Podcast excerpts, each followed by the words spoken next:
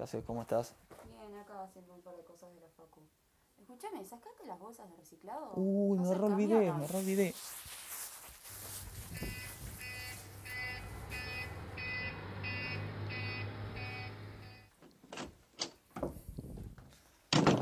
Uf, zafé. Bueno, ¿qué tenía que hacer para hoy? El podcast, mirá vos, menos mal que me acordé. ¿De qué se trataba? ¿De qué se trataba? Tengo que tener que llamar a Sol porque no me acuerdo.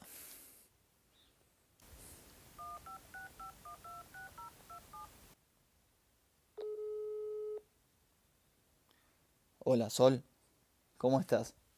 Escúchame, ¿de qué se trataba el podcast para hoy? ¿Qué haces, Jan? Todo bien, por suerte. Hoy tocaba energías alternativas. Si querés en un rato charlamos y lo armamos juntos. Ah, bueno, bueno, dale, joya, muchas gracias, hablamos.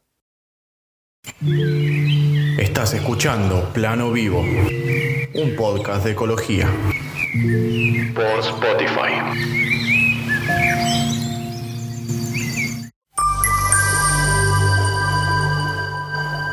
Green Group. Soluciones sustentables.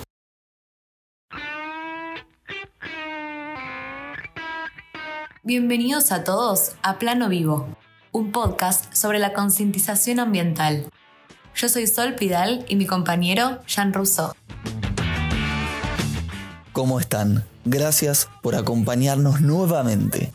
La semana pasada estuvimos hablando del compost y su utilización. Debido a esto, aproveché el fin de semana para construir mi propia compostera en casa. Ojalá que los consejos los puedan ayudar a ustedes también. Hoy vamos a hablar de un nuevo tema, las energías alternativas. ¿Qué es? ¿Cuáles son los beneficios? ¿Por qué elegir otro tipo de energía? ¿Cómo funcionan? Vamos a responder a todas esas preguntas. Pero antes, no te olvides de seguirnos en nuestra cuenta de Instagram arroba plano vivo, donde publicamos tips ecológicos, entrevistas, sorteos y mucha info. ¿Están listos? Plano Vivo. Pequeños cambios con un gran impacto. Jan, ¿qué es la energía alternativa? La energía alternativa, también llamada energía renovable, verde o limpia, refiere a la manera de producir electricidad respetando nuestro entorno y sobre todo a la naturaleza.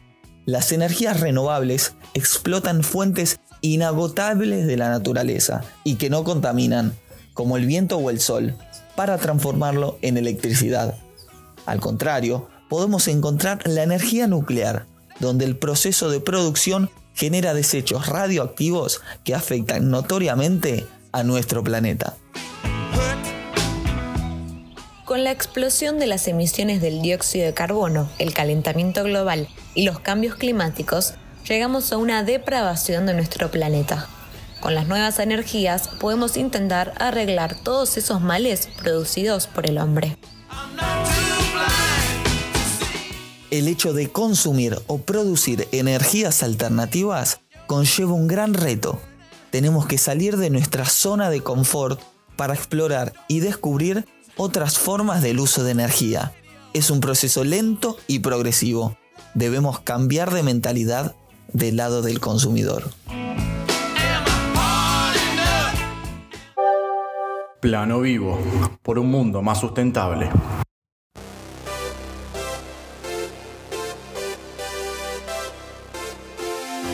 ¿Qué tipos de energías alternativas existen el día de hoy y cómo funcionan?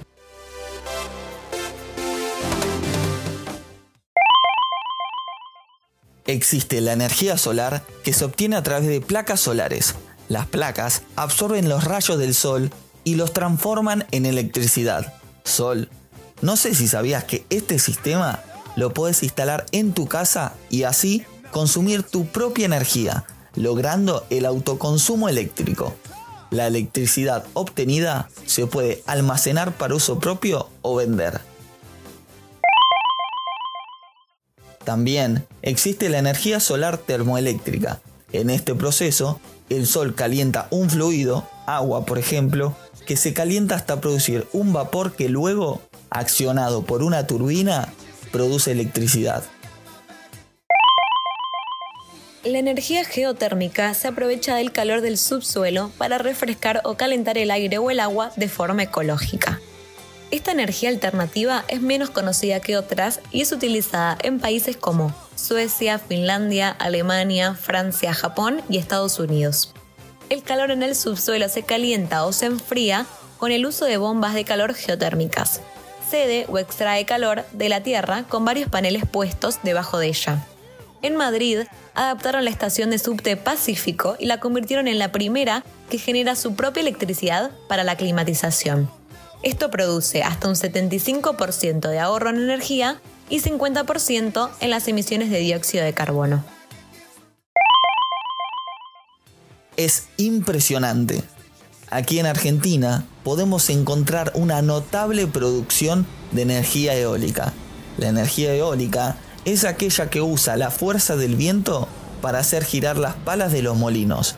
Cuando se realiza este movimiento se produce la electricidad, ya que los molinos de viento están conectados a generadores. Todo el proceso es realizado en los parques eólicos. La energía hidroeléctrica o también llamada energía hidráulica utiliza la fuerza del agua Puede ser a través de saltos de agua o mareas mediante el uso de un alternador, convirtiendo esta fuerza en electricidad renovable y segura. Una de las formas más económicas y ecológicas de producción de energía es la biomasa. La biomasa es aquella materia orgánica de origen vegetal o animal, incluyendo los residuos y desechos orgánicos susceptible de ser aprovechada energéticamente. Las plantas transforman la energía radiante del sol en energía química a través de la fotosíntesis, y parte de esta energía queda almacenada en forma de materia orgánica. De manera general, se puede decir que cualquier definición de biomasa debe englobar principalmente dos términos, orgánico y renovable. La energía renovable siguiente es una energía producida biodegradando materia orgánica con microorganismos, donde sacamos el oxígeno del aire para encontrar nuestro biogás, que producirá electricidad. Hoy en día hay diversos estudios que trabajan para que el día de mañana podamos tener acceso al biogás desde nuestras casas, para reemplazar el gas común. Plano vivo, siendo sustentable en todos los ámbitos. Las fuentes alternativas de energía no son nuevas, todo lo contrario. En China y en el Medio Oriente existen desde los años 200 a.C. Usaban los molinos de viento para moler los granos y bombear el agua. También, los primeros en utilizar la energía geotérmica para calentar los hogares fueron los antiguos romanos. La energía renovable no varía mucho en los precios porque proviene de fuentes seguras como los fenómenos naturales gratuitos. Esto marca una diferencia enorme con las energías fósiles, debido a que se van a ir disminuyendo y el precio no para de aumentar, siendo este un gran indicio de que las energías alternativas son las energías del mañana. En cada hora en la superficie de la Tierra se puede recolectar la suficiente energía para satisfacer las necesidades mundiales de un año entero. Es muy interesante seguir conociendo acerca del tema de las energías alternativas. Por eso trajimos a un invitado para que nos cuente más acerca de ellas. Fabián Markovich. Sí, buenas noches. Ante todo me presento, mi nombre es Fabián Markovich, me dedico a la instalación, venta, distribución e importación de sistemas solares a través de mi empresa que se llama My Energy.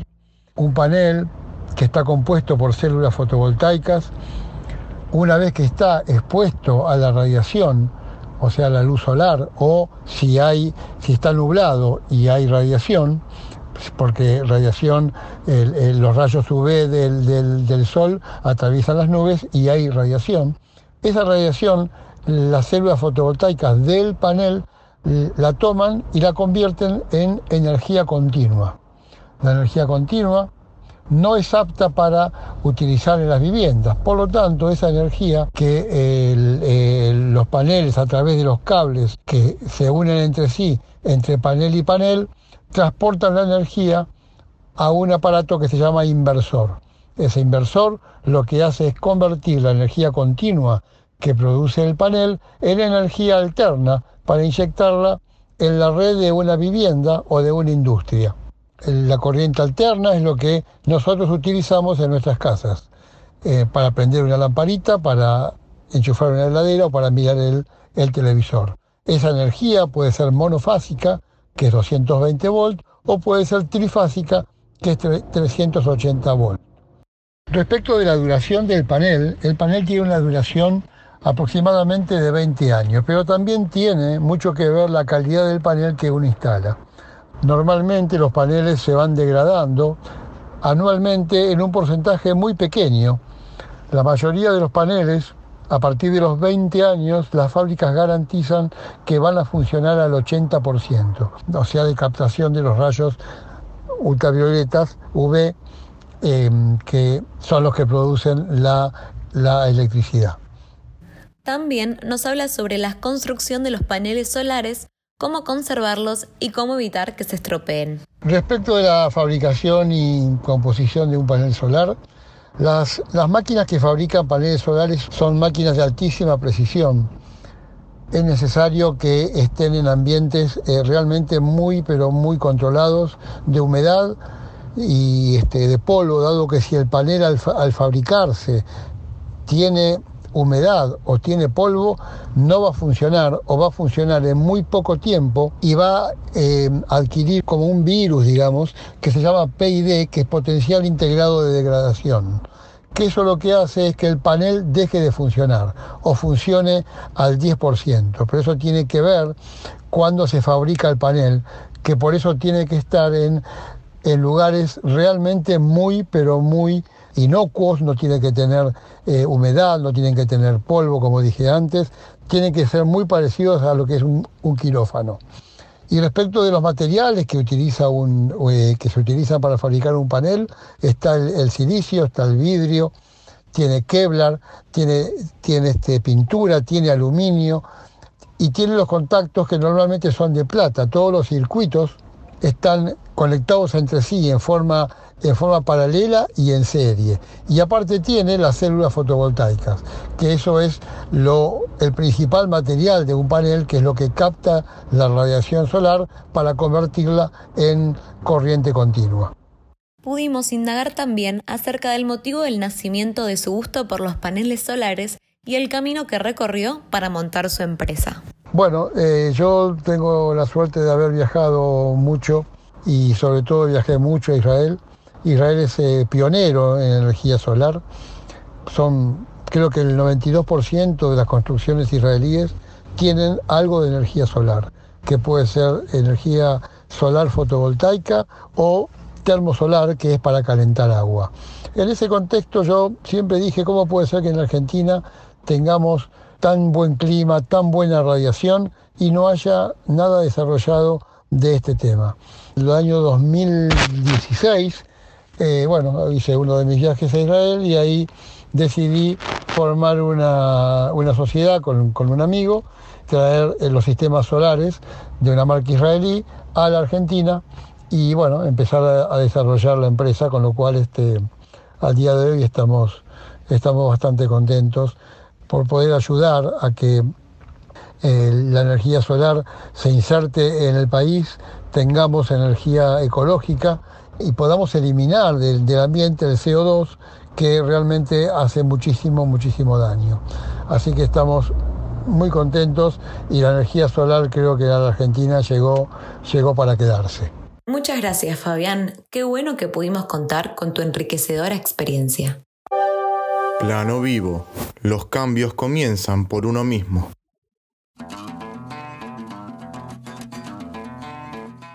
Esta semana descubrimos juntos las energías alternativas. Los paneles solares, las energías eólicas, hidroeléctricas, la geotérmica y la biomasa. Estas usan fuentes como el calor del sol, la fuerza del mar o del viento para producir electricidad.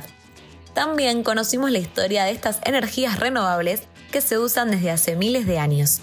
Y tuvimos la suerte de tener con nosotros a Fabián, el creador de una empresa de paneles solares, para hacernos descubrir más acerca de esta alternativa. Nos encontramos la semana que viene con un nuevo capítulo de Plano Vivo, donde hablaremos de las industrias que más contaminan. Gracias por acompañarnos tan de cerca. No te olvides de seguirnos en nuestra cuenta de Instagram arroba plano vivo y de mirar todos los videos y entrevistas completas que le realizamos a los expertos.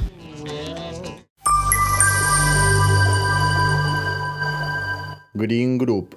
Soluciones sustentables. Esto fue Plano Vivo. Gracias por escucharnos.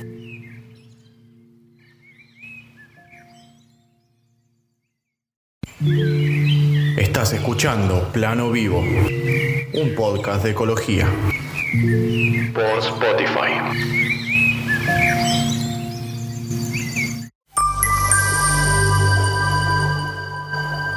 Green Group. Soluciones sustentables.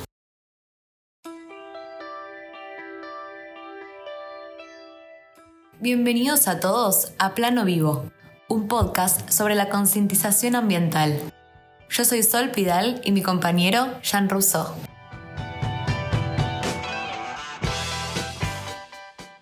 Les doy la bienvenida a todos y gracias por acompañarnos nuevamente. La semana pasada estuvimos hablando acerca de la importancia de reducir el peso de nuestra basura en el día a día. Hoy vamos a descubrir juntos lo que es el compost y cómo aprovechar al máximo su utilización.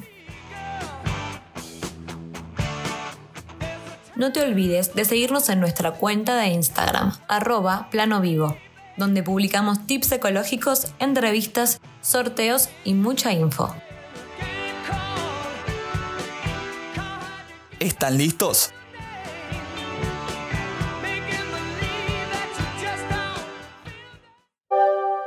Plano Vivo. Pequeños cambios con un gran impacto.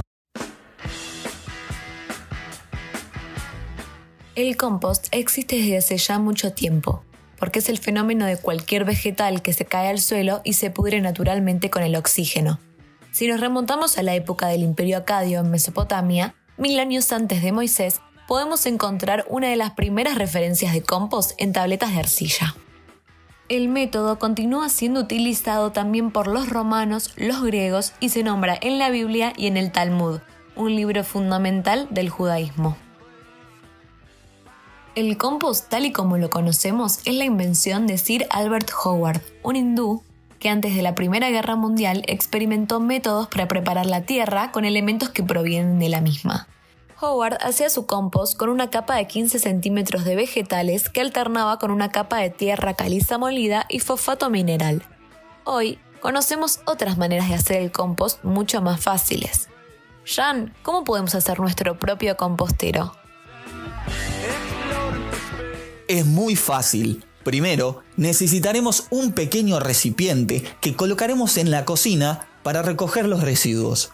Segundo, pasamos a construir el compostero con pedazos de madera. Por dentro del recipiente podemos dejar una red de metal para contener los residuos y que no se escapen del compostero por los espacios de la madera. Lo más conveniente es taparlo para guardar el calor en la tierra. A su vez, es recomendable que el compostero no mida más de un metro de altura para facilitar el depósito de los residuos. El recipiente debe contar con un hueco por debajo para recuperar el compost al final del proceso. Otra alternativa es conseguirlos ya armados en las tiendas para el jardín, de madera o de plásticos. Si querés más info para armar tu compostero, podés consultar la página web ecoinventos.com donde encontrarás consejos e imágenes para guiarte paso a paso bien detallado. Una vez que lo tengas listo, puedes agregar por capas tus desechos orgánicos y regarlo para ventilar mejor la masa del compost. Es preferible intercalar capas de desechos húmedos, como peladuras de verduras y de frutas, con desechos secos, como cáscaras de huevos o pozos de café. Gracias al compost podemos recuperar un abono orgánico que podés usar en tu jardín para alimentar a las plantas y darles nutrientes. Además, si queremos cultivar verduras, por ejemplo, tendremos una tierra riquísima en minerales para obtener mejores alimentos libres de químicos para nuestra salud. Es cierto, Sol, y lo positivo de este método es que no necesitamos grandes hectáreas para hacer nuestro compost o cultivar nuestros propios alimentos. De hecho, se puso de moda en los edificios. Si contás con un balcón, podés armar tranquilamente un pequeño cultivo usando los cajones como herramienta principal. Existen inclusive empresas que se dedican a realizar compost caseros.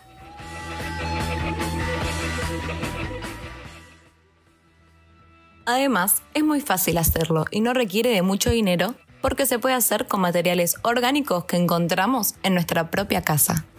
Hay dos tipos de restos utilizables, los secos y los húmedos. Los secos, por ejemplo, son las hojas, el pasto marchito, la ceniza, el cartón, cáscaras de huevo o hasta el propio pelo. Los húmedos son restos de frutas, verduras, malezas verdes, tierra, pozos de café o infusiones. Esto aporta muchísimas vitaminas y minerales que se transformarán en un excelente abono.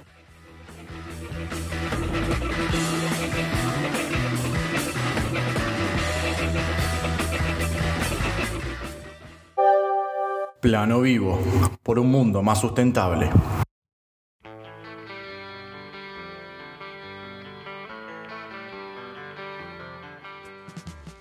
Exactamente, Sol. Con residuos que tenemos en casa es un doble beneficio. Contribuimos con el medio ambiente y creamos un compost para nuestros cultivos.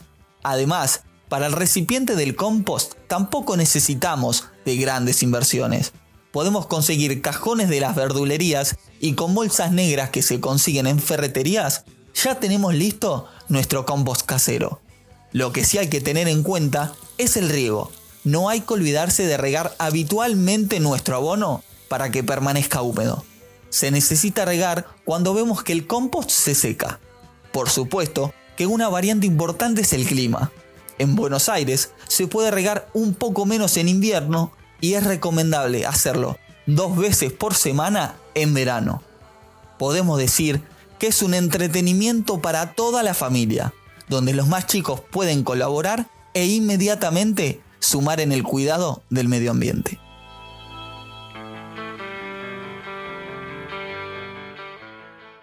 Por otro lado, no necesitamos volver a empezar nuevos compost los vamos manteniendo incluyendo nuevos residuos orgánicos y solo con el riego alcanza.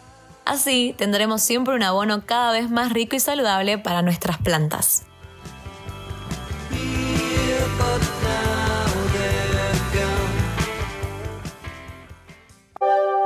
Plano vivo, siendo sustentable en todos los ámbitos. Algunas cosas a tener en cuenta hay alimentos que no deben ser incluidos en el compost porque arruinan nuestro abono, como por ejemplo carnes, cenizas, frutas podridas, huesos, pescado y por supuesto ningún material que no sea biodegradable. Están prohibidos los plásticos y los vidrios. Además, no debe darle el sol directo. Es preferible que haya mayor cantidad de sombra que de luz. Pero vamos a consultarle a nuestro invitado especial del programa de hoy, para que nos oriente mejor sobre el compost y sobre su proyecto. Hola, mi nombre es Matías Caporale, tengo 26 años, soy emprendedor, comunicador y cofundador de Proyecto Cultivarte, con formación en la Tecnicatura de Producción Vegetal Orgánica de la Universidad Pública de Buenos Aires. Proyecto Cultivarte nace el 19 de febrero de 2015 con la idea de acompañar a las personas hacia una vida más natural y sustentable a través del mundo de las huertas y del compostaje. Inicialmente comenzamos con las huertas, y al igual que sucede en el ciclo de la naturaleza, la materia orgánica se convierte en abono a través de su biotransformación. Es decir, que este fue el punto de partida para observar la naturaleza y replicar este proceso en sistemas modulares de compostaje domiciliario. Matías nos cuenta qué tipos de esfuerzos tuvieron que afrontar al principio para usar el abono. Creo que el mayor esfuerzo que tuve que lograr para realizar un buen compost fue hacer parte de este hábito al resto del grupo familiar con el que convivía sobre qué se podía tirar a la compostera y qué no, También aprender a balancear entre los residuos orgánicos verdes, es decir, los húmedos, y los residuos orgánicos marrones, es decir, los secos, para generar un equilibrio donde predomine una oxigenación adecuada para poder generar y cosechar un buen compost. También nos agrega qué cosas lo motivan al momento de hacer el compost. Además de reducir la mitad de nuestros residuos y generar un excelente fertilizante natural, lo que más me motiva a compostar definitivamente es entender que a través de un simple hábito podemos aportar a una cultura regenerativa, entendiendo que solamente debemos devolverle a la tierra lo que ella nos da, siendo coherentes con el cambio que queremos ver en el mundo. Es sumar a la tierra en lugar de restar. Además, nuestro entrevistado nos comenta lo que se genera cuando presenta su proyecto a otras personas o empresas. A lo largo de estos cinco años trabajando con clientes particulares, instituciones y empresas, capacitando e inspirando a que otras personas se sumen a compostar desde sus lugares, notamos que hay muchas personas que quieren hacerlo, pero que quizás les faltan las herramientas o los conocimientos para hacerlo de forma eficiente. Le agradecemos a Matías por tomarse el tiempo de hablar con nosotros y aportarnos su experiencia. Muchas gracias por el espacio y esperamos que dentro de poco tiempo el compostaje en todos los ambientes pase a ser parte de la nueva normalidad. Cuentan con nosotros para acompañarles a vivir la experiencia de cosechar tierra fértil desde sus propios residuos, generando una reconexión con la naturaleza desde casa en tiempos de pandemia. Para saber más de huertas y compostaje pueden seguirnos en Instagram y Facebook como Proyecto Cultivarte y en nuestro sitio web www.cultivarte.com.ar. Plano vivo. Los cambios comienzan por uno mismo.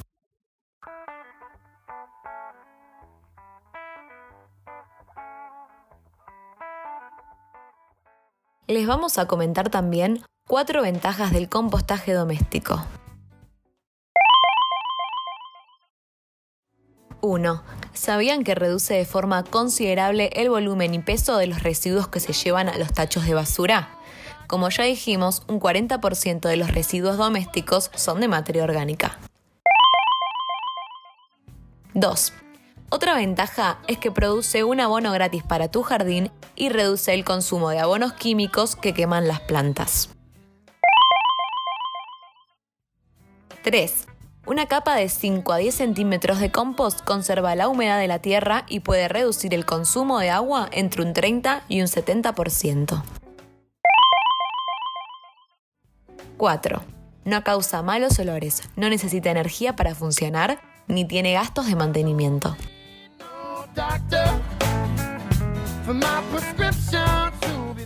Otra pregunta muy común es cuánto tarda en estar listos nuestro compost. En climas cálidos podrían ser unos dos meses y en los climas fríos seguramente tardará un poco más. Tengan en cuenta que si los ingredientes están correctamente desmenuzados y mezclados, la descomposición se acelerará.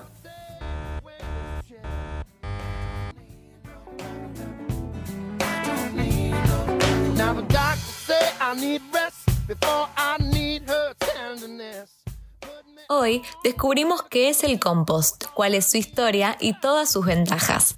Tuvimos la suerte también de tener una entrevista con Matías Caporale, que nos explicó acerca de su proyecto Cultivarte.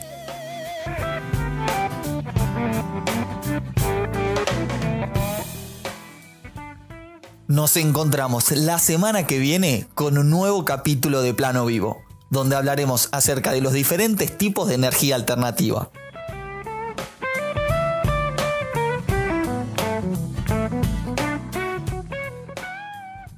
Gracias por acompañarnos tan de cerca. No te olvides de seguirnos en nuestra cuenta de Instagram arroba plano vivo y de mirar todos los videos y entrevistas completas que les realizamos a los expertos.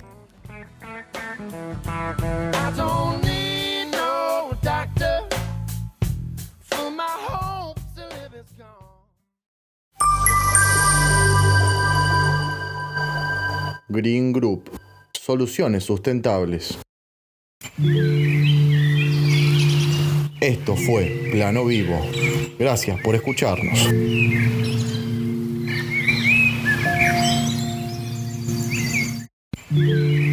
Estás escuchando Plano Vivo, un podcast de ecología.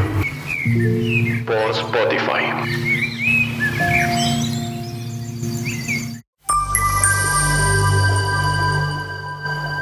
Green Group. Soluciones sustentables. Bienvenidos a todos a Plano Vivo, un podcast sobre la concientización ambiental. Yo soy Sol Pidal y mi compañero Jean Rousseau. Les doy la bienvenida a todos y gracias por acompañarnos en este nuevo episodio donde vamos a hablar acerca de los residuos y el reciclaje. No te olvides de seguirnos en nuestra cuenta de Instagram, arroba plano vivo, donde publicamos tips ecológicos, entrevistas, sorteos y mucha info. ¿Empezamos? Plano Vivo. Pequeños cambios con un gran impacto.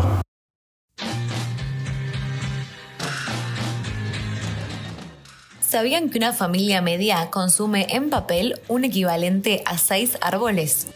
Si todos somos conscientes de esta situación, esa misma familia puede comenzar a ahorrar 4 meses de electricidad, 3.400 litros de agua y además salvar 3 árboles.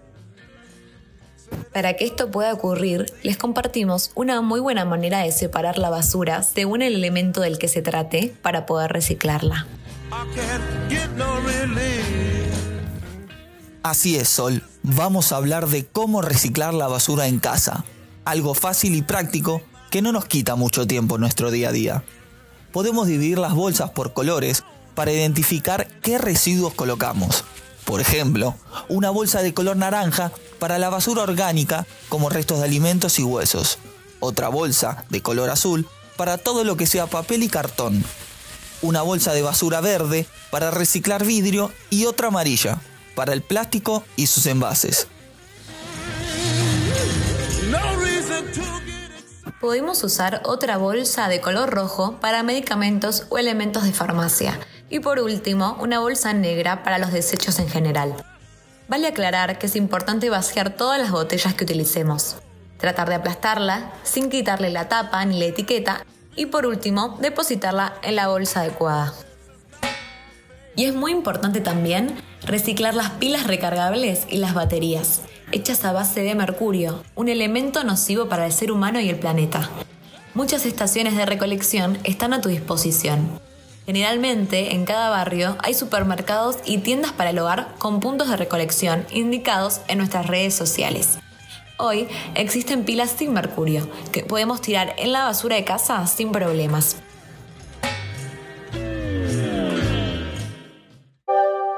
Plano Vivo, por un mundo más sustentable. En el programa del día de hoy tenemos la suerte de poder hablar con la cabeza de un proyecto ecológico desarrollado para el reciclaje de colillas de cigarrillos.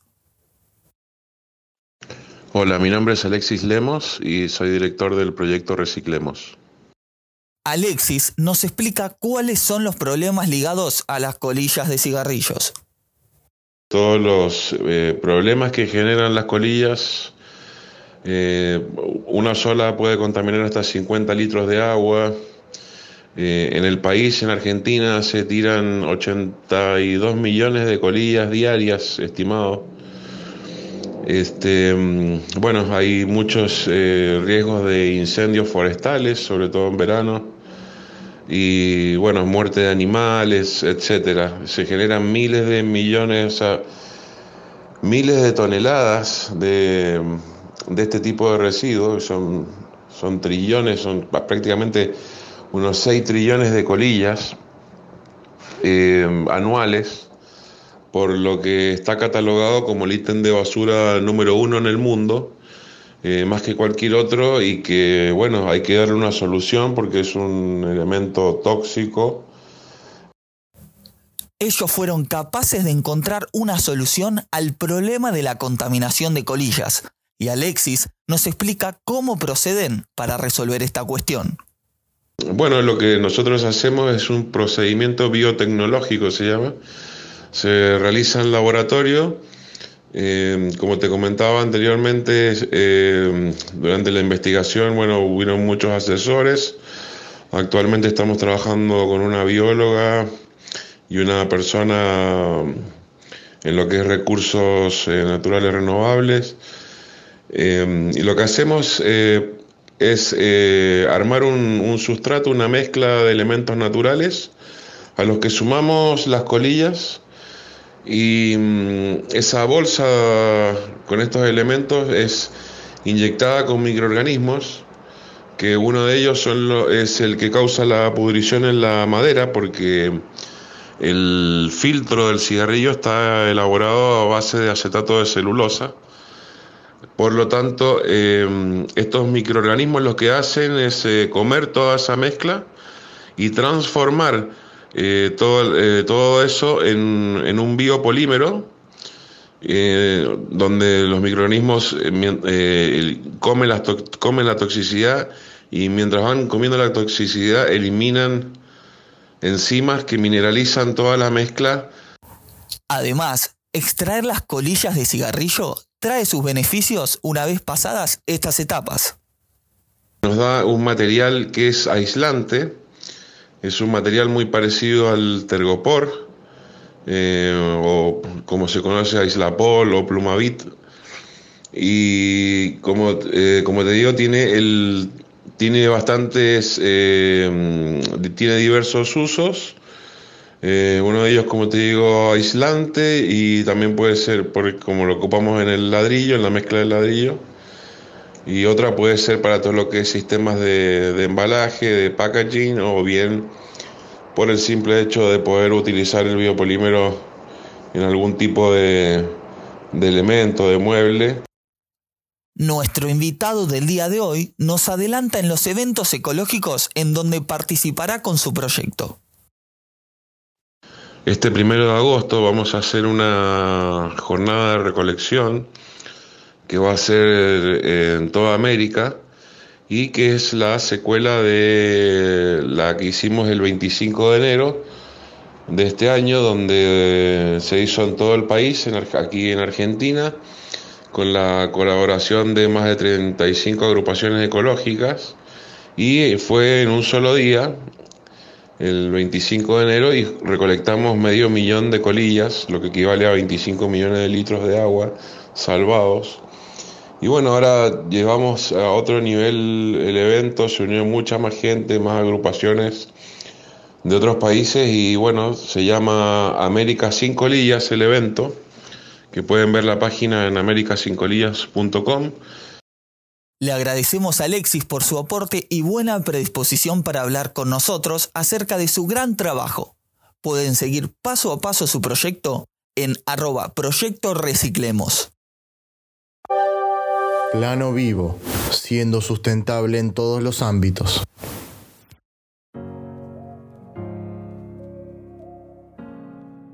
No solo tenés que pertenecer a una fundación, ONG o ser alguien importante para aportar tu granito de arena y reciclar. Por eso, te vamos a dar tips para que lo puedas hacer en tu vida cotidiana. Primero, siempre acordate de las tres R. Reducir, reciclar y reusar. Haciendo eso, vas a minimizar tu impacto negativo en el planeta.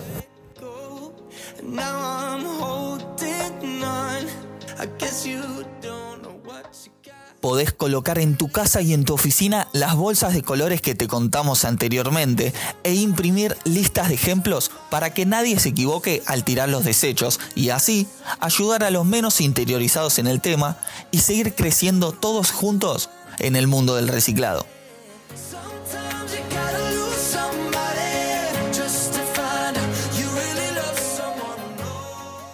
Antes de tirar algo a la basura, siempre pensá si puedes reutilizar el envase.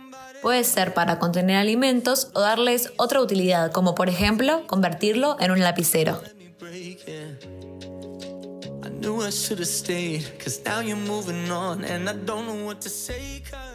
No te olvides de tu bolsa de tela cuando vas al supermercado para evitar el consumo de bolsas de plástico. Y así contribuir a su reducción. Cuanto antes dejemos de depender del plástico, mejor.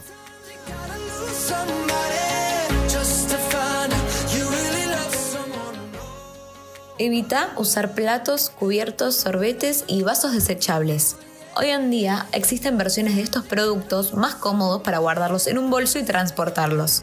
También existen productos hechos de madera, de bambú o de hierro reciclables.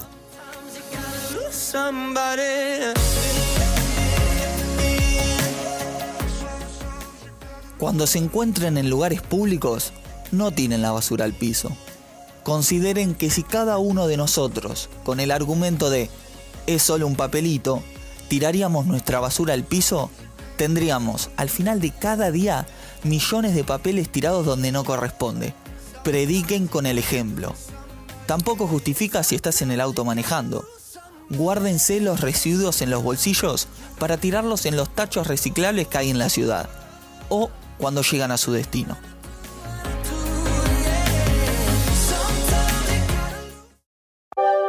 Plano vivo. Los cambios comienzan por uno mismo.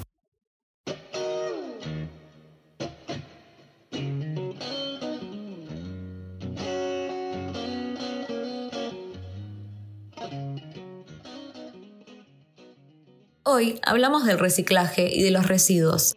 Vimos los efectos nocivos de la polución en nuestro medio ambiente.